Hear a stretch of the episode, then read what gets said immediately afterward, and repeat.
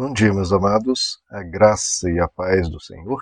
Eu sou o pastor Rômulo Pereira, da Igreja Batista, Palavra da Graça, e hoje nós vamos estudar os Atos dos Apóstolos, capítulo 14, verso 23, que nos diz: Paulo e Barnabé designaram-lhes presbíteros em cada igreja.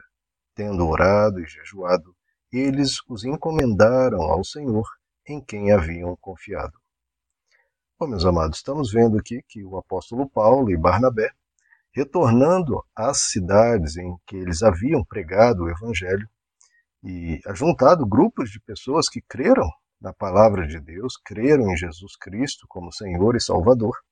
Então, após levar a palavra a essas pessoas, indo de cidade em cidade, retornaram a essas cidades e, novamente, fortaleceram esses irmãos, pregaram a palavra de Deus novamente. E agora, eles não podem ficar em cada em todas as cidades ao mesmo tempo. Então, Paulo e Barnabé têm limitações físicas, eles não podem estar em todos os lugares.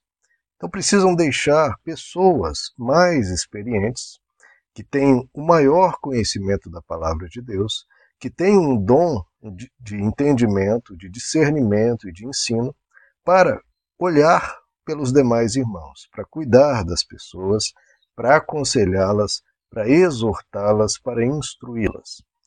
Isso é o natural, queridos. Estamos vendo aqui o que o apóstolo Paulo e Barnabé fizeram. Designaram-lhe presbíteros, ou seja, pessoas para cuidar, proteger, ensinar a palavra de Deus. Como Paulo e Barnabé não poderiam ficar mais em cada igreja, colocaram representantes, outras pessoas, para que pudessem continuar esse ministério, porque o crescimento espiritual é algo que deve ser contínuo. O entendimento da palavra de Deus deve aumentar mais e mais. E, além disso, claro, continuar na fé, que é algo parece tão fácil, mas é o que a gente vê na caminhada cristã é que muitos começam com uma empolgação enorme, dizendo que amam a Deus acima de tudo, acima de todos, que Deus é tudo para elas, só que passado um, dois anos, você não encontra mais aquelas pessoas caminhando com Cristo com o mesmo fervor, ou nem mesmo caminhando mais com Cristo. Desistem no meio do caminho. Esse é um perigo que as pessoas estão deixando de ser alertadas. Nós precisamos alertar que o mais difícil não é começar, o mais difícil é continuar nesse caminho. Porque são muitos obstáculos, são muitas adversidades, são muitos perigos. E a fé precisa ser nossa maior riqueza. Não nossa carreira, não nossa busca por relacionamentos, ou o que quer que seja que esteja é, o coração humano sedento por. O mais importante é a nossa caminhada com Cristo. Então, queridos, é um propósito de Deus que haja pessoas nos ensinando. Por quê? Porque nós não sabemos tudo mesmo aquilo que nós sabemos, muitas vezes a gente distorce, a gente evita, a gente não quer, especialmente aquilo que precisamos ouvir, muitas vezes é aquilo que a gente mais evita. Muitas vezes a gente vê um movimento anti-igreja, é, anti-clericalismo, né, anti-instituições. Não, cada um pode buscar Deus na sua casa. É claro que pode, pode e deve. Só que por que não ir à igreja conviver com pessoas com a mesma o mesmo ideal, o mesmo pensamento e mais ouvir uma pessoa que preparou uma mensagem especial para aprendermos mais sobre Deus. Por que não ir? Essa é a pergunta que eu faço a esses que ah, não precisa, né? podemos buscar Deus em casa, pode, mas por que não buscar Deus junto com outros para fortalecermos uns aos outros, para criarmos um grupo com a mesma ideia, com o mesmo pensamento, que ora junto, um aconselhando o outro, e que você ouve de novo a palavra de Deus.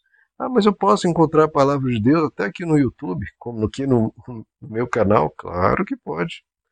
Só que o problema é, queridos, que muitas vezes a gente escolhe mensagens. Agora, quando você vai a uma igreja, você está lá. A mensagem que vier, às vezes que você nunca pensou em buscar, ou que evita, você vai ouvi-la, porque está ali.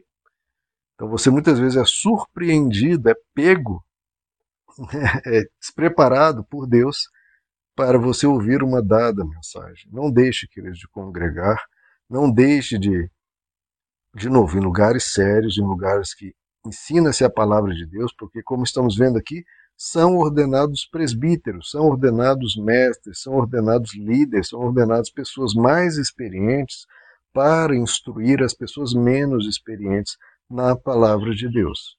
Qual o problema disso? Nenhum problema. Não é porque alguns exploram, alguns abusam, que a gente vai abandonar o, o bom em, por causa de, daqueles que são falhos. Isso em todas as áreas da vida. Né? Há médicos ruins, a gente não abandona a medicina. Há governadores e polícias ruins, a gente não pode abandonar os governos. Há, enfim, qualquer profissão, em qualquer área da vida, há péssimos exemplos. Por causa disso, a gente abandona aquela área da vida, aquela área do conhecimento humano? Não. A gente descarta aquele, as maçãs podres. Mas aqueles que são exímios, são dedicados, são sinceros, eles não apenas devem ser buscados, como incentivados a continuar a sua missão. Então, a esses que pregam a palavra, a gente tem que dar todo o suporte, até mesmo para que aqueles que usam da palavra apenas para ganhos materiais, por cobiça, por poder, etc., esses sejam vencidos, esses sejam escanteados. Porque é um absurdo que justamente aqueles que é, exploram a fé dos outros são os que arrebanham mais pessoas e têm pessoas mais fiéis, seguindo-as, dando dinheiro. Então, para mim, isso é uma grande falência. O problema não é ter pessoas más, usando as escrituras. O problema é o grande apoio que recebem. E não apenas o grande apoio que recebem, mas o pouquíssimo apoio que recebem aqueles que pregam a palavra de Deus com honestidade, sinceridade e corretude. Ora, se os maus querem se unir para fazer lá o seu ajuntamento, o seu império de poder e falsidade, eles estão fazendo. Agora, por que, que os bons não se unem para formar um grupo, formar um povo que serve a Deus, que glorifica a Deus com fervor, com amor e com intensidade? Por que, que às, vezes, a gente vê mais fervor e intensidade naqueles que estão sendo explorados e maltratados do que entre aqueles que querem né, uma verdade, que querem seguir ao Senhor? Queridos, a gente tem que colocar fervor nós temos que nos unir, nós temos que incentivar, apoiar e anunciar a palavra de Deus. Por que que às vezes a gente vê, né, nos semáforos sendo anunciados, anunciadas igrejas ou, uh, enfim, pessoas suspeitas no mínimo de caráter duvidoso que ensinam a palavra de Deus estão recebendo ali o apoio, divulgação e aqueles que são honestos em pregar a palavra de Deus as pessoas não anunciam, não compartilham. Meus amados, de novo, o problema não são os maus. Muitas vezes o problema é a omissão dos bons. É os bons se omitirem em fazer a obra de Deus, em apoiar, em incentivar, em combater o bom combate.